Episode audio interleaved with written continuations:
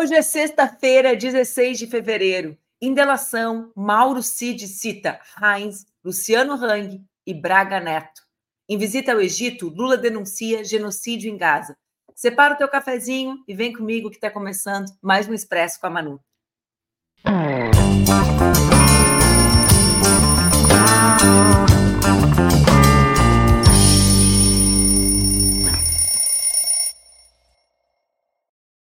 Bom dia, bom dia, bom dia. Tá no ar mais um Expresso com a Manu, meu programa que acontece entre segundas e sextas-feiras, aqui nas redes do Opera Mundi, com transmissão simultânea para outros espaços da internet. Então, galera que está no Instagram, que está assistindo, vocês podem chegar também aqui nas redes do Ópera no YouTube. Bom, todos os dias o programa acontece às 8 horas da manhã, mas vocês já sabem que se perderem, podem também assistir por aqui, pelo YouTube, ou então no formato podcast. Chegou uma sexta-feira, vocês sabem que eu adoro as minhas comentaristas, o meu comentarista, mas eu também gosto que na sexta-feira somos eu e vocês, vocês e eu, para conversarmos sobre os assuntos da semana, né, pessoal? Então, um cafezinho, hum, eu confesso para vocês, vocês sabem, aqui, né, onde eu estou fazendo, estudando, são seis horas e cinco minutos. Quando eu acordei hoje às quatro e meia, vocês sabem aqueles sonhos que a pessoa está sonhando e que a pessoa tenta sair, parece que ela ficou naquela outra dimensão lá do inconsciente.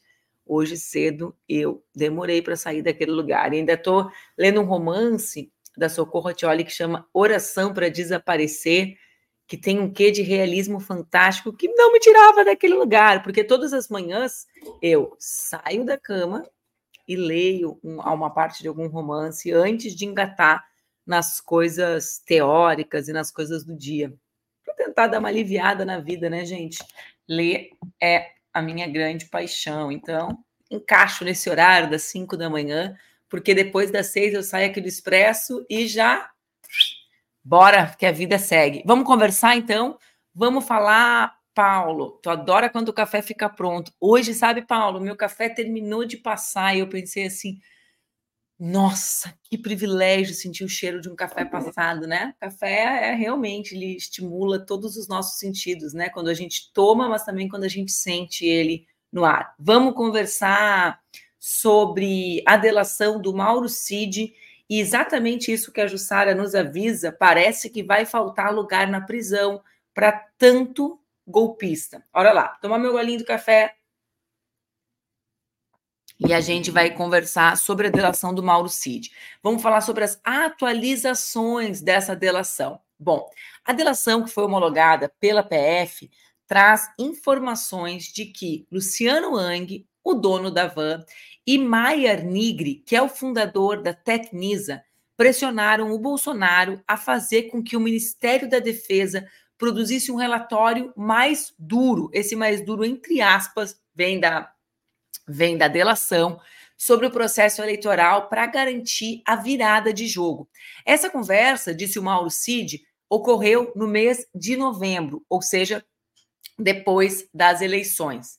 A delação do Mauro Cid complica também Eduardo Pazuello, deputado federal pelo PL do Rio. Pazuello, nós vivemos tantos horrores que às vezes nós esquecemos, né, gente? Pazuello, para quem não se lembra, o ministro da Saúde do ápice do negacionismo, um dos grandes responsáveis pelo volume de óbitos que o nosso país teve durante a pandemia de Covid. Pazuello, o cúmplice do genocídio que fez com que diversas famílias do nosso país enterrassem de maneira não necessária, porque já havia vacina e existiam protocolos de cuidado, suas pessoas queridas. Bom, a delação do Mauro Cid diz o quê? Diz que Pazuello foi um dos parlamentares que se posicionaram a favor do golpe, golpe de Estado, né?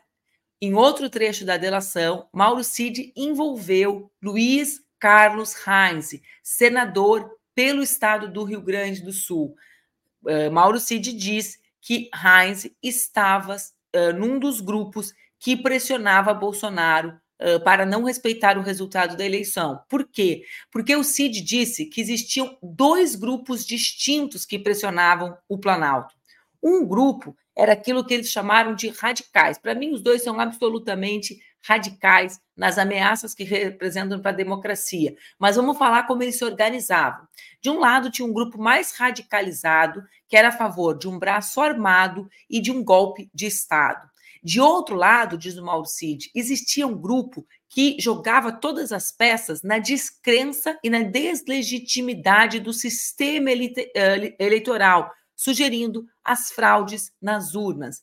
Nesse grupo, que sugeria, né, chegou a sugerir o roubo de uma urna para fazer uma auditoria. Uh, imagina roubar uma urna para fazer uma auditoria, o grau de legitimidade que essa auditoria teria, né, gente? Mas nesse grupo estava incluído o senador Heinz, que passou os últimos dias num silêncio sepulcral. Aliás, o silêncio que essa gente faz agora quando é investigada e está em vias de ser presa porque nas redes e nos períodos anteriores falavam e falavam muito, e falavam barbaridades, e cometiam toda sorte de crimes.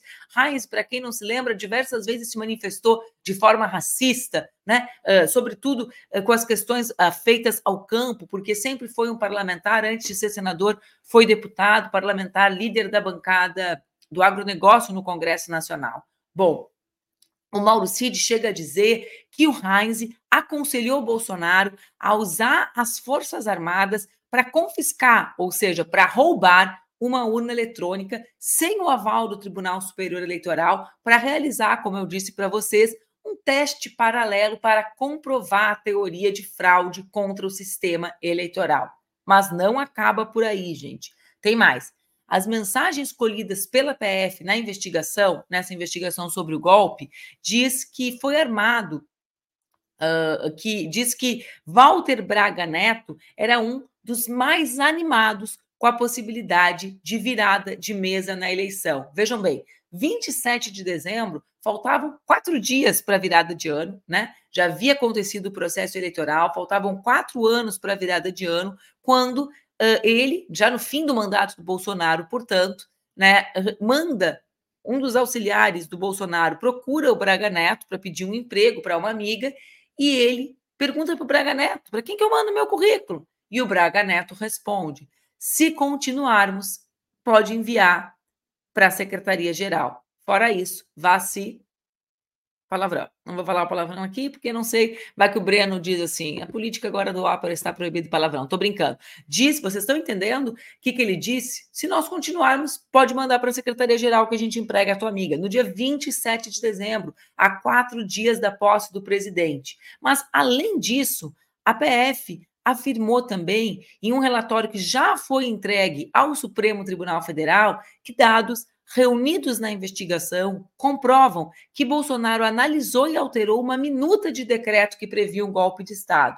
Bom, as mensagens rastreadas durante a apuração sobre o esforço golpista mostram que Bolsonaro recebeu o texto a partir da interceptação dos telefones, né, em dezembro de 22 e fez, inclusive, alterações nesse texto. Ou seja, aquilo que nós falamos semana passada vai se materializando. É aquela figurinha da internet, vai se criando um clima terrível. Onde que o clima terrível vai se criando? Na casa dos Bolsonaro. Por quê? Porque cada vez existem mais indícios, indícios mais robustos que confirmam a sua participação no esforço de golpe realizado por setores amplos do seu governo e de parlamentares próximos a ele, como é o caso de Dudu Pazuello, Eduardo Pazuello, ministro, de, ministro da Saúde responsável, junto com Bolsonaro, pelo genocídio que o Brasil uh, viveu, por aquela política de genocídio vivida pelo povo brasileiro, de extermínio de brasileiros durante a pandemia do Covid-19. Bom, vamos lá. Pam, pam. Bolsonaro, é, é muito, né, gente? É uma loucura. Bom, Nesse inquérito que a PF uh, eh, enviou, né, que comprova que Bolsonaro leu e alterou, uh, ele inclusive tem essa, tem essa ordidez, né, de os trechos que ele não editou, dentre os trechos não editados pelo Bolsonaro, estão a sugestão de prisão de Alexandre de Moraes, do ministro Alexandre de Moraes, que é o responsável por essa investigação. Mas tem mais. A PF afirmou também que esse dado é bastante revelador do tipo de gente, né? Dessa gentalha. O Bolsonaro, como a gente sabe, fez uma caixinha vendendo coisas públicas, né? Vendeu as joias, etc. Mas agora, o que a PF consegue mostrar é que essa caixinha que ele fez, né, esse dinheiro que ele juntou uh, vendendo as joias e etc., foram enviados ao exterior, somando 800 mil reais para bancar as despesas dele enquanto ele aguardava o golpe, ou seja, enquanto ele aguardava para voltar no Brasil, ao Brasil na condição de presidente. A quebra de sigilo do Bolsonaro mostrou uma única operação de câmbio no valor de 800 mil reais. Essa parte da investigação, segundo a Polícia Federal, está inserida em qual investigação da PF, gente? Na apuração da venda ilegal de joias e presentes na presidência da República. Porque vocês lembram, aqui existem diversas apurações: cartão falso de vacina, esforço, tentativa de golpe, distribuição de desinformação, a BIM paralela, mas existe também essa operação sobre a venda ilegal de joias. O Bolsonaro aparece em todas elas. Existem algumas figuras que também aparecem em todas elas, como é o caso do Braga Neto, como é o caso do general Heleno e como é o caso do Mauro Cid, que é o que tudo indica na sua delação, entrega elementos que reúnem, né, que, que evidenciam como todo, tudo isso, cartão falso, a BIM paralela, joias vendidas, esforço golpista, gabinete do ódio, tudo isso estava sincronizado no esforço de manter Bolsonaro a na presidência da República. Bom, diz a PF que evidencia-se, então, que Jair Bolsonaro. É verdade, o pessoal diz impressionante. Ele já fez todo tipo de trambique, impressionante. Qualquer trambique, tem um trambiquezinho, tá lá o Bolsonaro. Tem uma coisinha errada, tá lá o Bolsonaro, estão lá os filhos dele. Impressionante o tipo de família. É por isso que eles defendem tanto a família, né, gente? Porque é uma família muito unida na bandidagem, né? Para cometer delitos, para cometer uh, né, como diz a, a, a nossa companheira ali, para fazer trambique. Mas vamos lá. O que, que, diz a PF? Que a PF diz que então está evidenciado que Jair Bolsonaro, no final do seu mandato, transferiu os recursos para os Estados Unidos para assegurar a sua permanência no exterior, aguardando o desfecho da tentativa de golpe. O irônico é que é ele não está nos Estados Unidos e não tem nem passaporte mais, porque afinal a melhor fantasia desse carnaval foi a fantasia de passaporte apreendido de Jair Bolsonaro. Mas naquele momento, Bolsonaro enviou 800 mil reais para o exterior, dinheiro oriundo das joias e presentes vendidos para buscar viver enquanto o golpe se materializava. Vamos lá.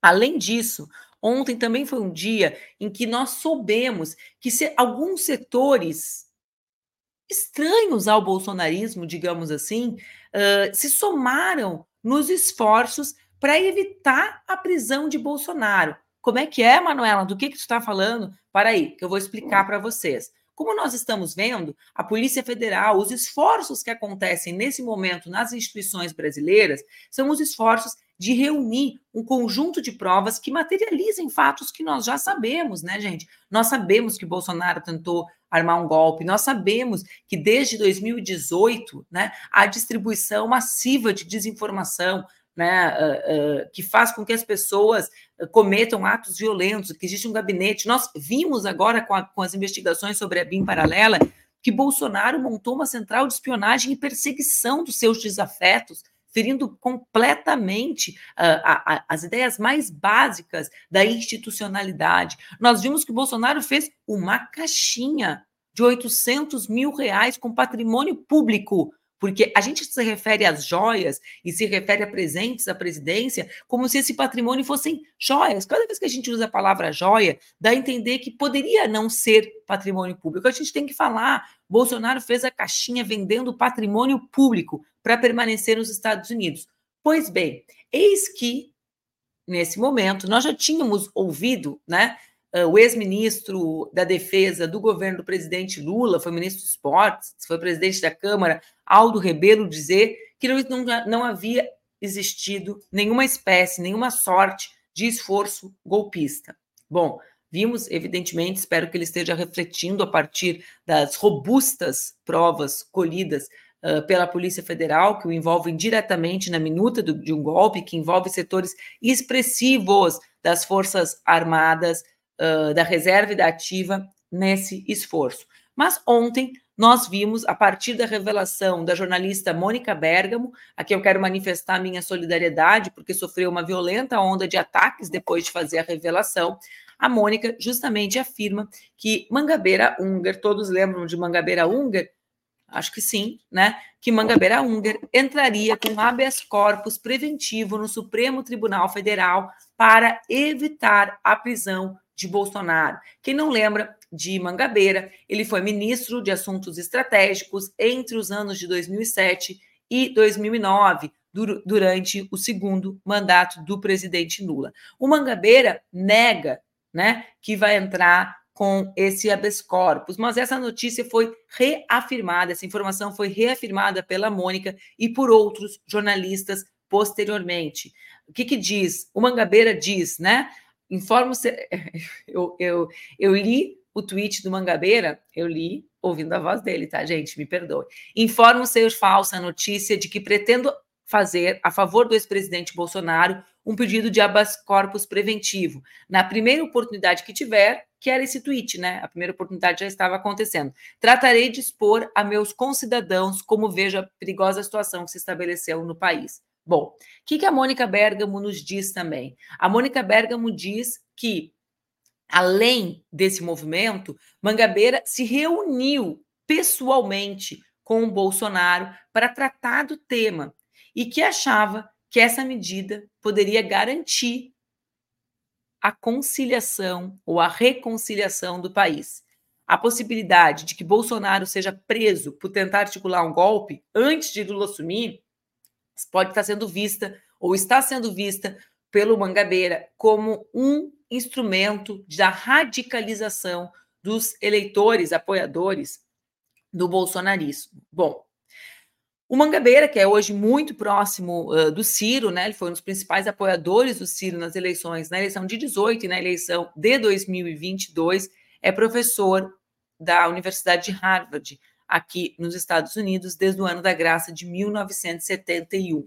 Ocorre, e eu vi ontem que o Toffoli decidiu uh, abrir a discussão sobre a revisão da lei da anistia, ocorre que o professor Mangabeira, em primeiro lugar, uh, ignora a relevância dos fatos né, com os quais Jair Bolsonaro está envolvido, ou seja, não, não existe nenhum artificialismo, nenhum, nenhum esforço de criar factoides em torno da figura de Jair Bolsonaro. As investigações são robustas e são investigações que comprovam, um, o envolvimento dele com um, a construção e a efetivação de um golpe de Estado no nosso país.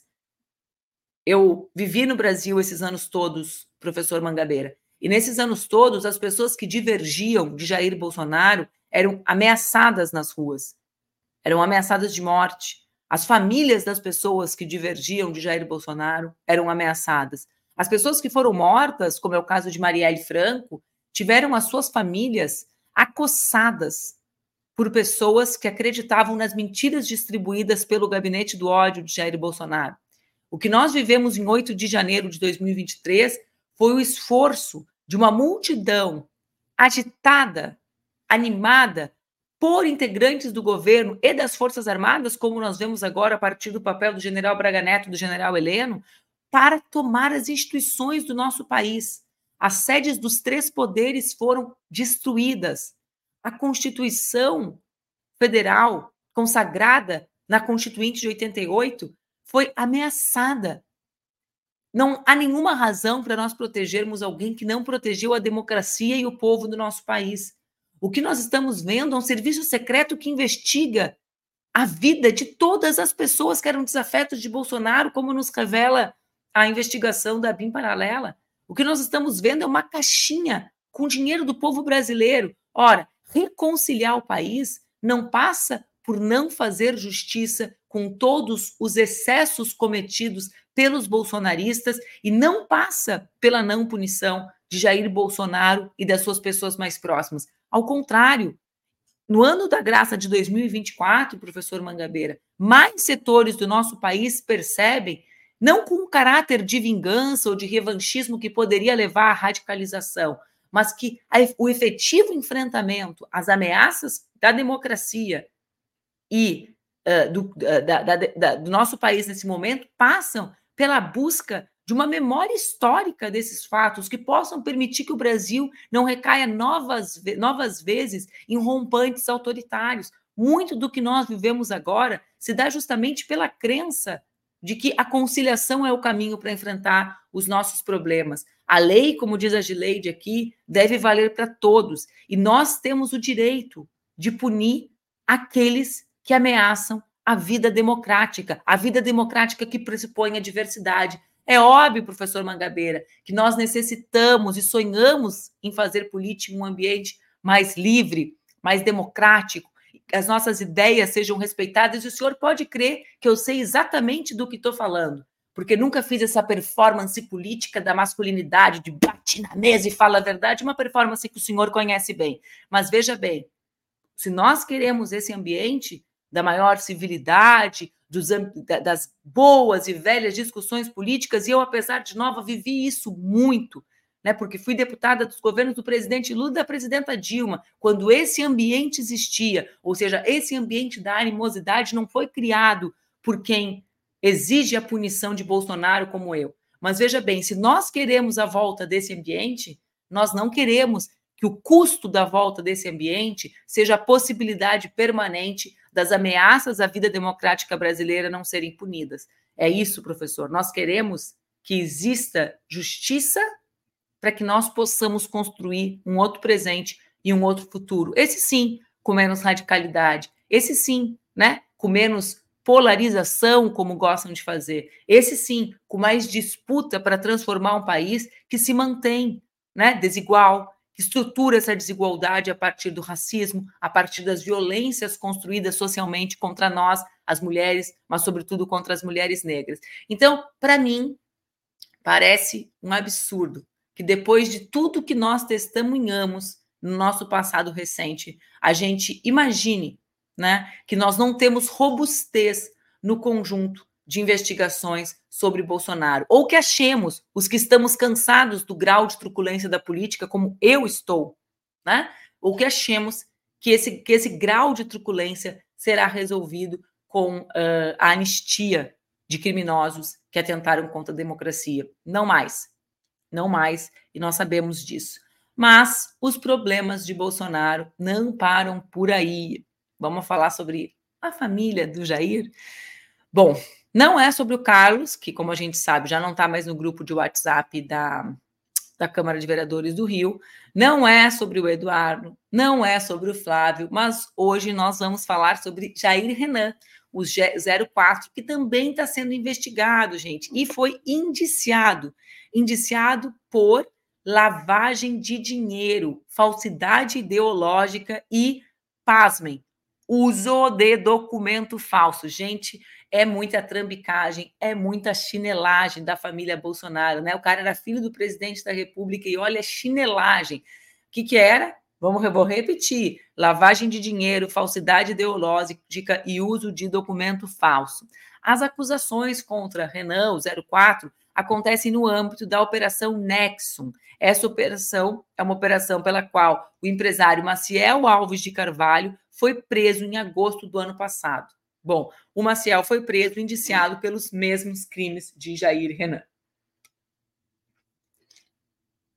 Dá um golinho no meu café aqui. A Polícia Civil informou ontem que o relatório final da investigação foi encaminhado ao Poder Judiciário há uma semana, no dia 8 de fevereiro, e que agora cabe à Justiça decidir se aceita ou não a denúncia.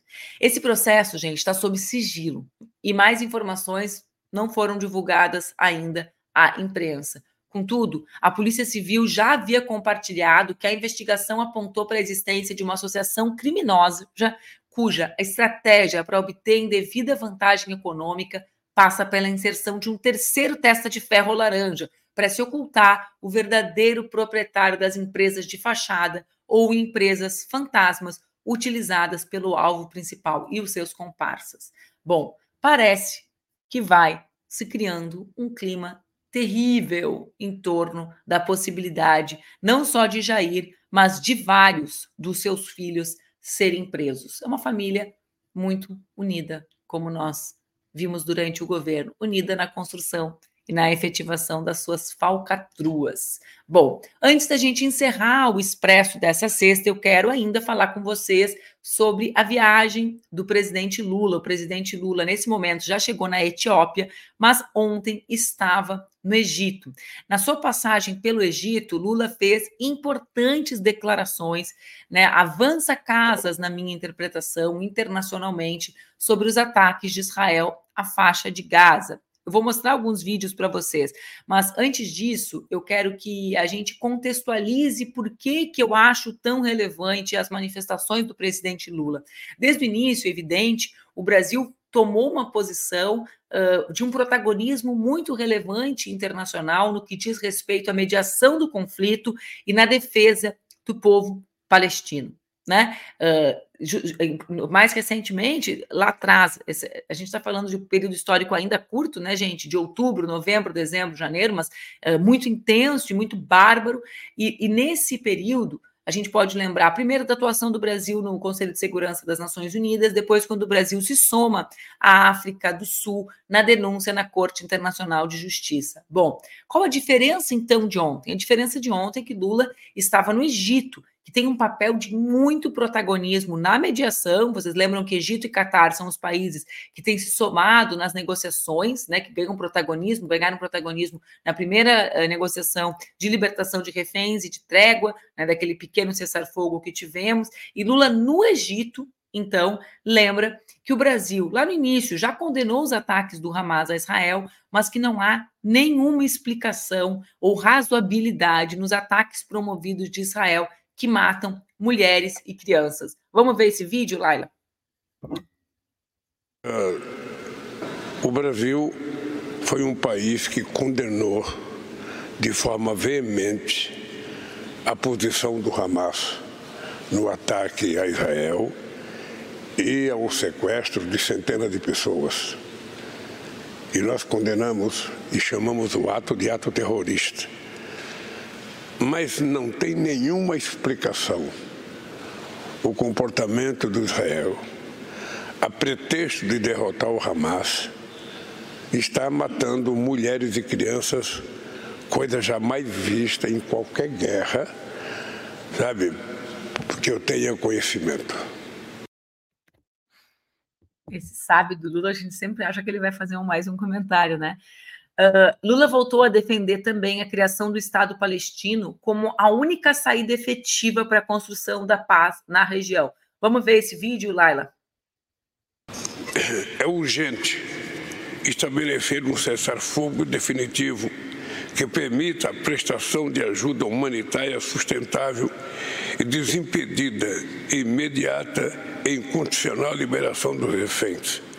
O Brasil terminantemente, é terminantemente contrário à tentativa de deslocamento forçado do povo palestino. Por esse motivo, entre outros, o Brasil se manifestou em apoio ao processo instaurado na Corte Internacional da Justiça pela África do Sul. Não haverá paz sem um Estado palestino convivendo lado a lado com Israel, dentro de fronteiras mutuamente acordadas e internacionalmente reconhecidas. Bom, um dos passos importantes dados ontem foi também o enfrentamento do presidente Lula ao tema da Agência de Refugiados Palestinos. Vocês sabem, né, nós comentamos sobre isso aqui no Expresso, que nas duas semanas atrás Israel fez denúncias com relação a, a, a, alguns funcionários da agência e simplesmente diversos países, dentre os quais os Estados, os Estados Unidos e vários países da Europa, Alemanha, por exemplo, retiraram os recursos da agência. A agência tem um impacto muito grande, ela garante a maior parte das instalações de saúde e educacionais do povo palestino. O Brasil ontem avançou casas quando disse que é um absurdo corte de recursos e que o próprio país enviará, se somará nos esforços de financiamento da agência. Bom, ontem também foi um dia que de mais ataques de Israel a hospitais na região de Gaza. As forças armadas israelenses invadiram o hospital Nasser, na cidade de Khan Yun, a maior ainda em funcionamento na faixa de Gaza. Esse era o maior hospital que funcionava uh, naquela região. Os médicos afirmaram que o prédio foi atingido por tanques durante a noite e que as tropas israelenses adentraram o local, forçando os pacientes, os funcionários, as, as pessoas civis que estavam ali a se abrigar, que estavam ali se abrigando, a deixarem as instalações. Oito pessoas ficaram feridas e uma pessoa morreu. Eu vou dar um número para vocês que coloca a que dá dimensão né, do que nós chamamos de genocídio. Né? São 350 ataques em unidades de saúde registrados em Gaza desde o dia 7 de outubro. Esse levantamento é feito pela Organização Mundial de Saúde. O exército de Israel confirmou a invasão ao hospital, afirmando, como sempre o faz, que a ofensiva se deu baseada nas suspeitas de que os militantes do Hamas estavam lá.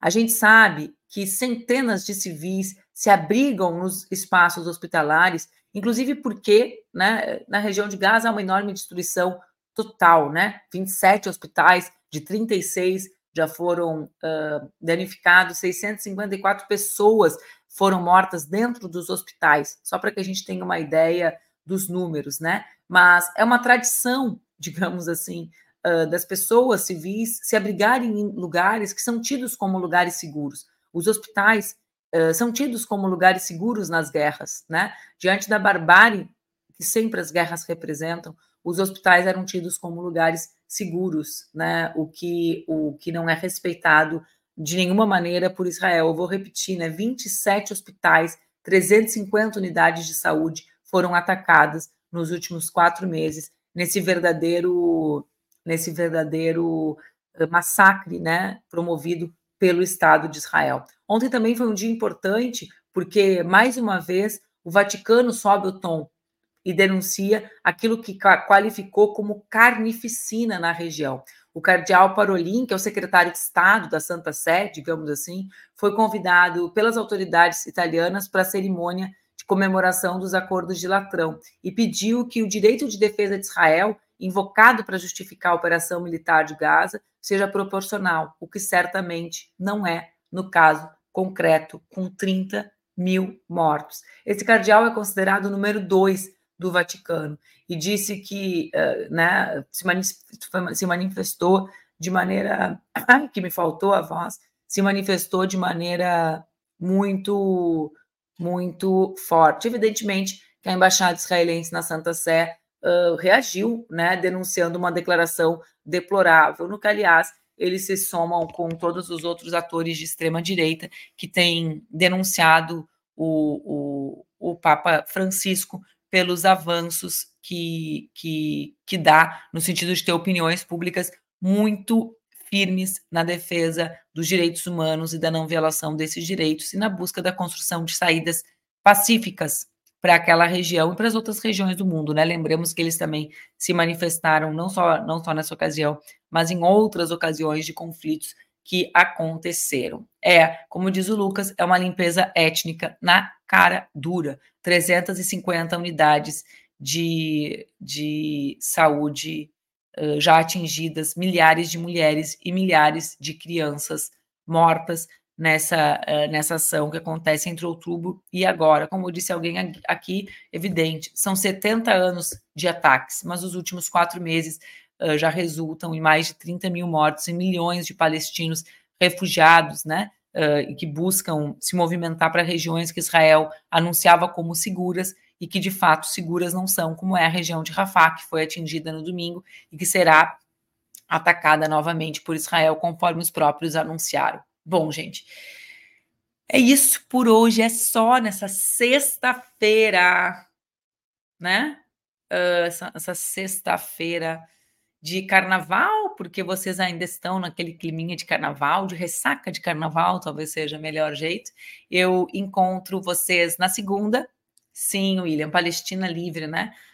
Uh, encontro vocês na segunda para mais uma conversa cheia de novidades, porque eu tenho certeza que as novidades com relação a essas investigações não vão parar no final de semana e que a segunda vai amanhecer com notícias rolando. A gente conversa na segunda às 8 horas da manhã aqui no Expresso. Um beijo, aproveitem o final de semana.